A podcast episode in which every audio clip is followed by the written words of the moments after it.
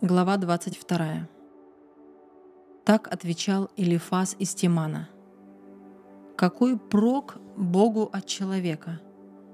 Что толку даже от самого разумного?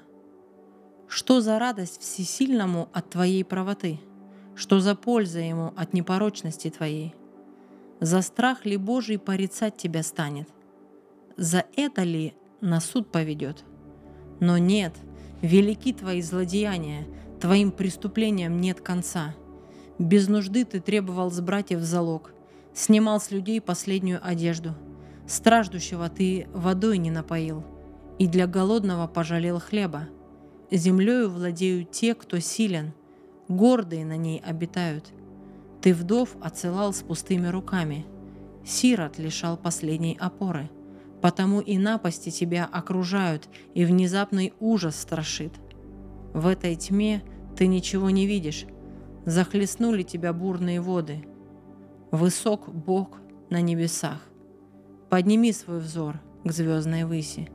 Ты скажешь, Бог, что Он знает, что Он может разобрать сквозь мрак. Облака Ему видеть мешают, ходит Он по своду небесному.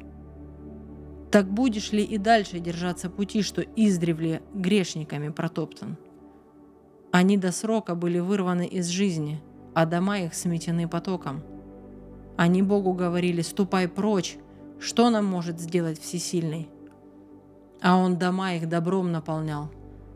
Прочь от меня помыслы нечестивых, но праведник будет смотреть и радоваться, невинный над ними посмеется. Вот и исчезли противники наши, огонь поглотил их без остатка. Не враждуй с ним – Помирись, и тогда придет к тебе благо. Из уст его наставление прими и вложи его слова в свое сердце. Обратись ко всесильному и преуспеешь. Только грех из своего шатра изгони. С пылью смешай свое золото, сокровище из афира с речной галькой. Пусть всесильный станет твоим золотом. Будет тебе вместо груды серебра – Тогда найдешь ты ограду во всесильном и взор обратишь к Богу. Тогда помолишься Ему, и Он услышит, а ты исполнишь свои обеты.